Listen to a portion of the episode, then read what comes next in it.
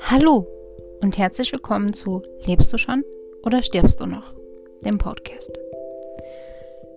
Nach einer kurzen Urlaubspause bin ich wieder da. und mein letzter Podcast ging ja darum, um Herzangst, Herzphobie, Herzneurose. Da möchte ich heute nochmal anknüpfen, denn es ist ja schon ein sehr komplexes Thema, was auch wirklich viel Gesprächsstoff hat. Finde ich zumindest. Ähm, ich habe ja schon erzählt, dass ich jetzt sogar noch unter dieser Herzangst leide. Ich habe das Problem, dass ich mich damals viel zu sehr konzentriert habe auf dieses Problem, auf diese Angst. Ich habe mein Herz ständig beobachtet. Ich habe geguckt, ob mein Puls in Ordnung ist. Ich habe meinen Blutdruck gemessen.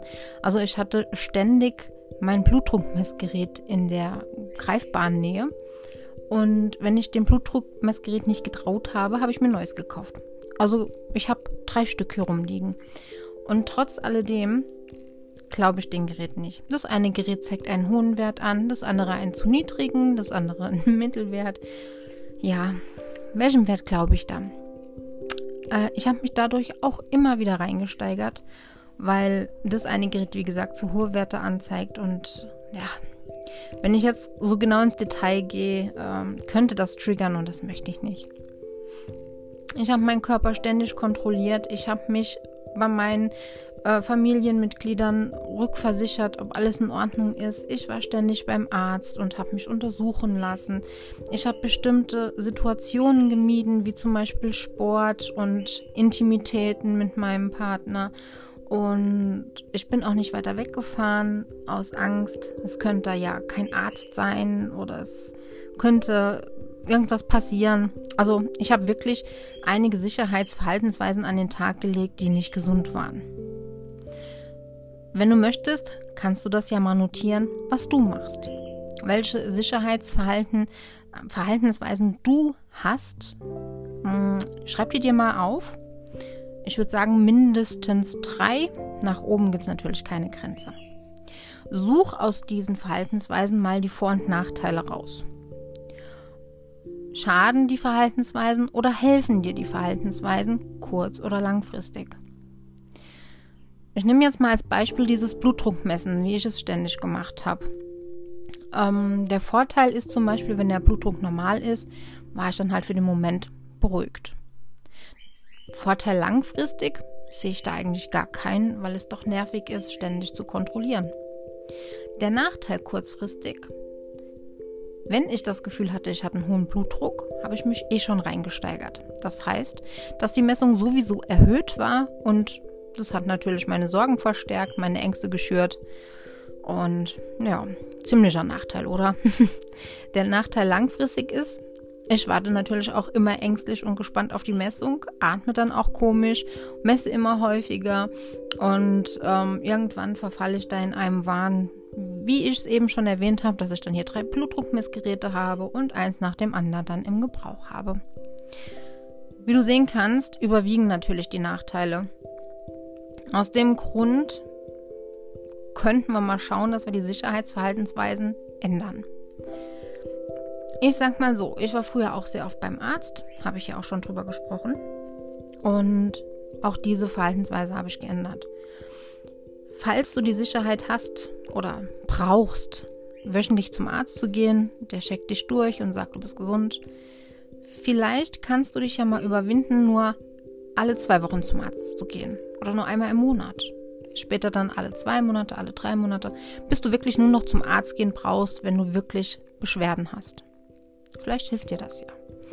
Weil ich finde, das ist schon heftig, wenn man, keine Ahnung, jeden Tag oder jede Woche zum Arzt geht und es ist schon, schon eine Hausnummer. Aber wie gesagt, ich kenne es auch so. Nach und nach habe ich mir ja angewöhnt, auch den Blutdruck nicht mehr so oft zu messen. Ich habe dann erst nur morgens, mittags, abends, dann nur morgens und abends, dann vielleicht nur morgens oder abends. Und mittlerweile messe ich den nur noch in Extremsituationen, wenn ich mich jetzt wirklich sehr, sehr unwohl fühle. Meinen Puls habe ich auch ständig messen müssen. Ich war dann mit der Hand dran oder am Hals oder was auch immer. Hab mir damals Fitness-Tracker geholt und habe damit meinen Puls gemessen.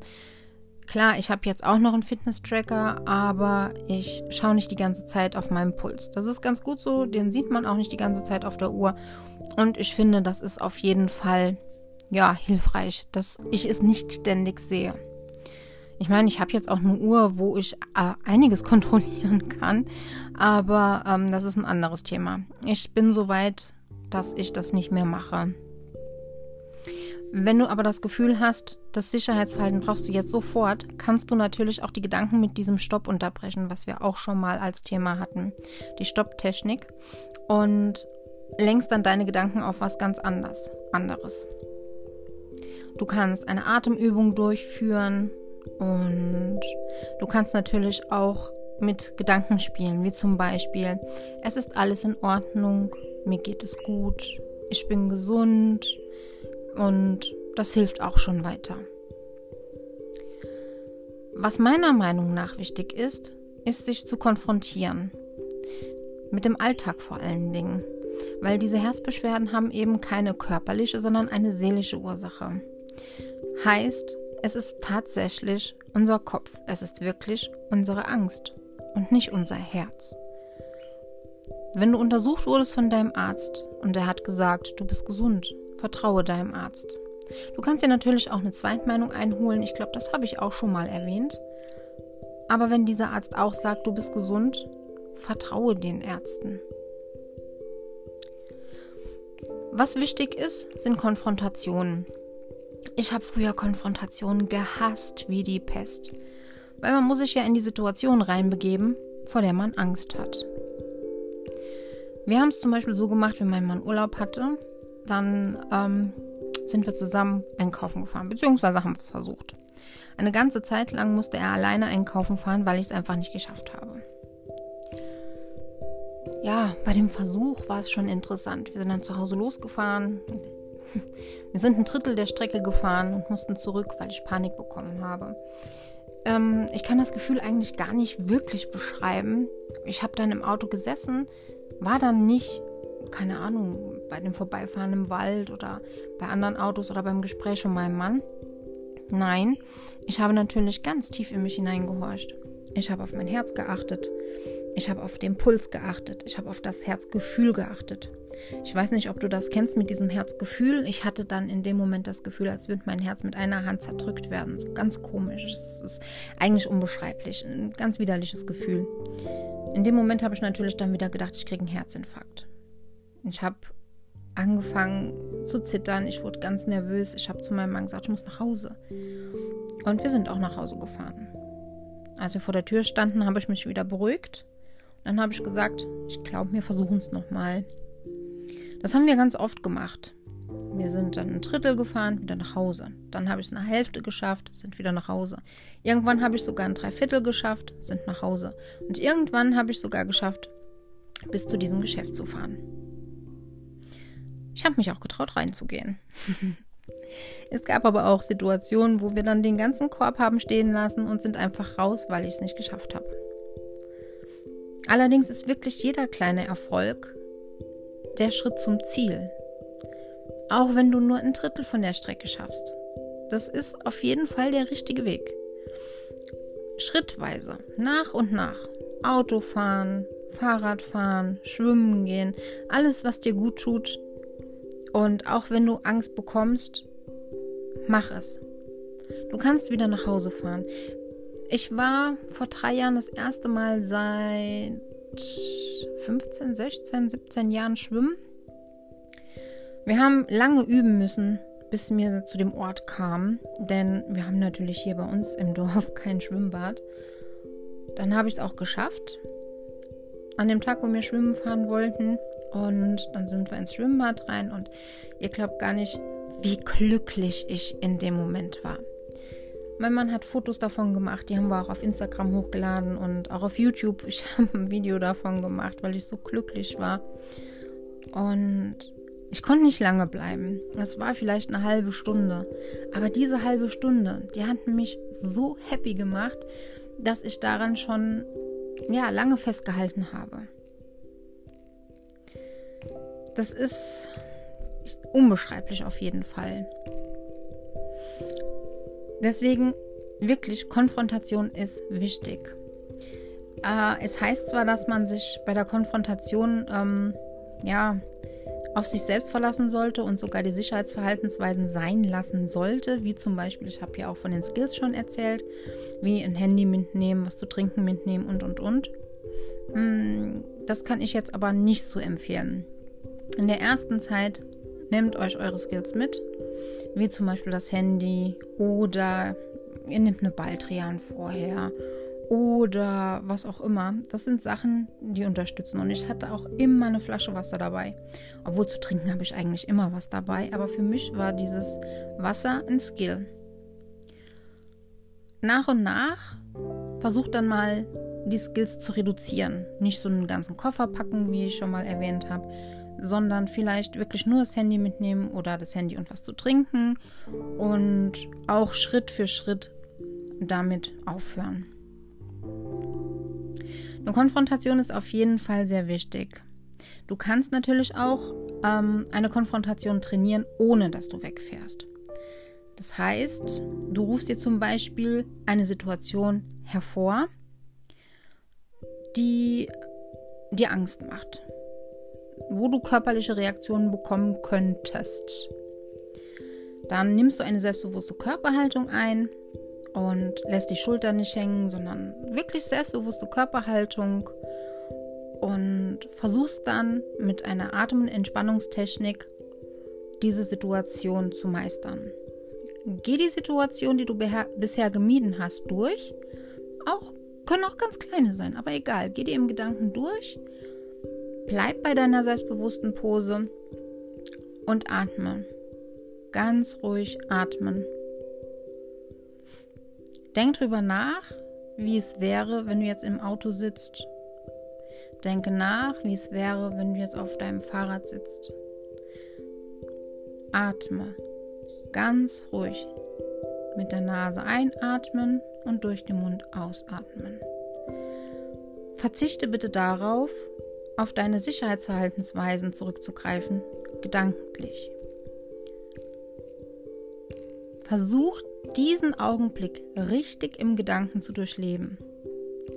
Nimm auch die körperlichen Symptome und die Angst wahr. Sie tun dir nichts. Dir geht es gut. Sie sind einfach alte Begleiter, die sich nach einer Weile von dir trennen werden. Bleib aber in der Situation, bis die Angst nachlässt, bis du nicht mehr zitterst, bis der Puls sich reguliert, bis du nicht mehr so schwitzt. Wenn die Situation nicht so lange dauert, kannst du es mehrmals hintereinander machen. Vermeide dann aber auch, Hilfe zu rufen. Das heißt, wenn du die Situation durchgehst, gedanklich, und du solltest die Symptome wirklich heftig kriegen, Herzrasen, Zittern, Schweißausbrüche, vermeide es, Hilfe zu rufen. Vermeide es, dich abzulenken mit bestimmten Sachen. Ich habe ja schon von Skills erzählt, dass du Gummi flitschen lassen kannst oder so. Mach das nicht. Versuch die Situation durchzugehen. Atme. Atme und sag dir, mir geht es gut. Ich bin gesund. Alles ist in Ordnung. Dauert die Situation etwas länger, macht diese Übung nur ein, zwei Mal am Tag. Vielleicht morgens einmal, abends einmal. Und wenn du diese Übung hinter dir hast, wenn du die geschafft hast, belohne dich auch dafür. Klopf dir mal auf die Schulter und sag, ich hab's geschafft. Fang am besten mit leichten Situationen an. Mit Dingen, wovor du zwar Angst hast, aber die auf deiner Angstliste ziemlich weit unten stehen. Du arbeitest diesmal von unten nach oben. Nicht von der größten Angst zur kleinsten, sondern die kleinste ist dann die erste, die größte die letzte. Ich arbeite damit immer noch, denn meine größten Ängste habe ich leider Gottes noch immer bei mir ganz fest im Kopf manifestiert. Versuch ein bisschen mit deinem Körper zu experimentieren, lerne die Reaktionen kennen und umso besser kannst du damit umgehen. Je genauer du weißt, wie der Körper reagiert, desto besser kannst du beurteilen, was ganz normale Reaktionen sind und welche Reaktionen vielleicht eine ernste Störung, Erkrankung etc. sein könnten. Wenn du mutig genug bist, mach das bitte von ganz alleine. Wenn nicht, kannst du natürlich deinen Partner bitten, währenddessen anwe anwesend zu sein, dass er sich neben dich setzt, aber nichts sagt. Du sollst in dem Moment, wenn du durch diese Situation gehst, das Gefühl haben, du bist alleine. Sollte die Angst aber doch zu stark sein, nimm seine Hand oder ihre Hand und versuch's dann trotzdem weiter. Hast du aber doch zu große Angst davor, dieses Experiment durchzuführen, weil du doch Angst hast, einen Herzanfall auszulösen oder ähm, dass du durch die Panikattacke nicht gehen kannst oder nicht alleine gehen kannst, such dir doch vielleicht einen Psychotherapeuten, der dich durch diese Übung begleitet. Ich finde das schon ganz wichtig. Aber wie gesagt, versuch es einfach mal. Von der kleinsten Angst bis zur größten. Starte mit der Sache, die dir wirklich am wenigsten Angst macht. Finde heraus, welche Übungen deine Herzbeschwerden bzw. deine Herzangst hervorruft. Versuch doch ganz einfach auch mal, ja, dich körperlich zu betätigen. Steig einfach mal Treppen hoch und runter, so lange, bis du Herzklopfen bekommst. Vielleicht auch ein bisschen Atemnot, so, ähm, dass der Atem sich beschleunigt. Vielleicht bekommst du auch ein Stechen in der Brust. Das ist aber normal, weil du diese Tätigkeit nicht gewohnt bist. Versuch doch einfach mal für 30 Sekunden, das ist so der Anfang, später kannst du immer weiter höher steigern, auf der Stelle zu laufen. Ganz schnell, wie beim Hit-Training, ganz schnell, bis du auch Herzklopfen spürst. Etwas, was ein bisschen härter ist, ist, Hyperventiliere ganz bewusst, um die Atembeschwerden, Herzrasen, Taubheits- und Kribbelgefühle, vielleicht auch den Schwindel hervorzurufen. Bleib in der Situation, ruf dir dann deine Atemübung hervor, sag dir, alles ist in Ordnung, ich bin gesund, mir geht es gut. Bis die Angst sich reduziert hat. Bleib in der Situation, bis die Angst sich reduziert hat. Und dann kannst du die nächste Übung machen. Wie zum Beispiel, wie ich es gemacht habe mit dem Autofahren. Oder eben gedanklich. Behalte dir bitte immer im Kopf, lass die körperlichen Reaktionen zu. Genau das ist das Ziel. Bekämpf sie nicht. Sie sind nicht gefährlich. Sie bringen dich nicht um und du bekommst deswegen auch keinen Herzinfarkt. Ganz bestimmt nicht.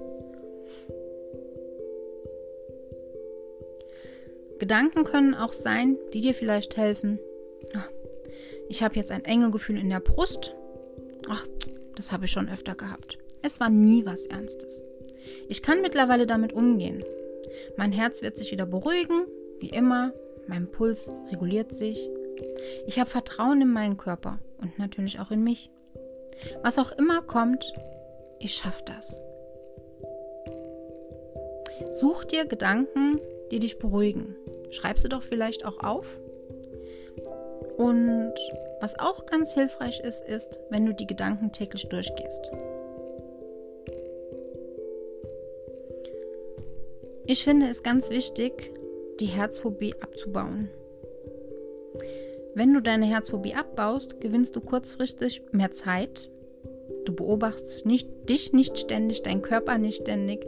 Du misst nicht mehr ständig den Blutdruck Langfristig, langfristig sorry, gewinnst du mehr Lebensfreude und Wohlgefühl. Du lernst deinen Körper wieder richtig kennen. Die Angst lässt nach, du bist wieder leistungsfähiger. Du unterforderst dich nicht. Das heißt, wie ich zum Beispiel, wo ich damals dann angefangen habe mit dem Heimtrainer, ich habe mich so konfrontiert, dass wirklich der Puls in die Höhe ist und ich hatte damals einen sehr hohen Ruhepuls. Mittlerweile liegt der, wenn ich schlafe, ungefähr bei 50 und wenn ich wach bin zwischen 60 und 70, also ganz normal, was aber auch nur durch den Sport kommt, weil ich mich konfrontiert habe.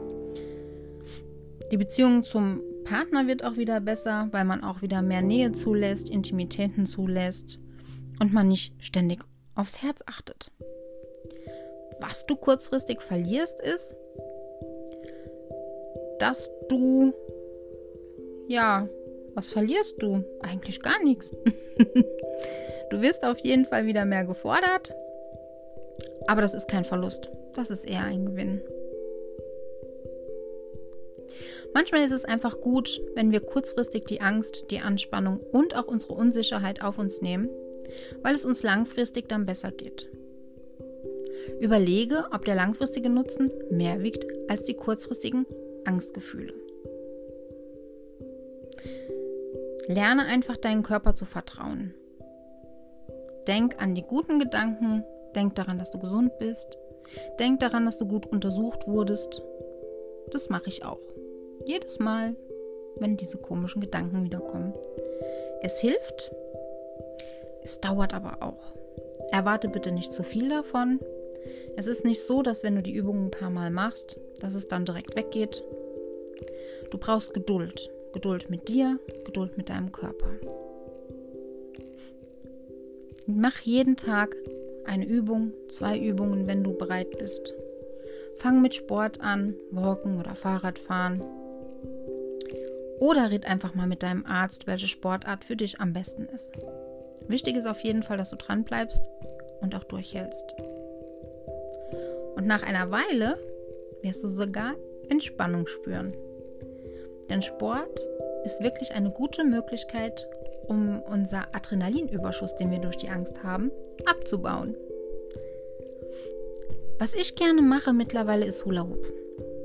Ich kann mittlerweile abends eine ganze Stunde mit meinem Hula Hoop beschäftigt sein. Natürlich fange ich auch an zu schwitzen. Ich habe so einen speziellen Hula Hoop, so einen Fitness Hula Hoop. Und der fordert mich auch. Mein Puls geht in die Höhe, aber auch nicht mehr so arg. Am Anfang war mein Puls, also ungefähr vor einem Jahr, da habe ich den Hula-Hoop-Reifen mit rausgenommen. Da hatte ich einen Puls von 190. Genau, 190 war der. Mittlerweile ist mein Puls beim Hulan zwischen, ja, kommt drauf an, welche Übung ich mache. Ich sag jetzt mal, wenn ich jetzt richtig Fitness mache mit Stepboard, Handeln etc. pp, ist mein Puls natürlich höher, zwischen 120 und 140. Wenn ich da jetzt einfach nur ganz normal hulere, ein bisschen dabei auf der Stelle gehe, liegt mein Puls bei ja, zwischen 80 und 100. Danach geht es mir gut. Ich fühle mich gut. Ich habe wieder Vertrauen zu mir und auch mein Körper fühlt sich anders an, weil er formt sich auch wieder.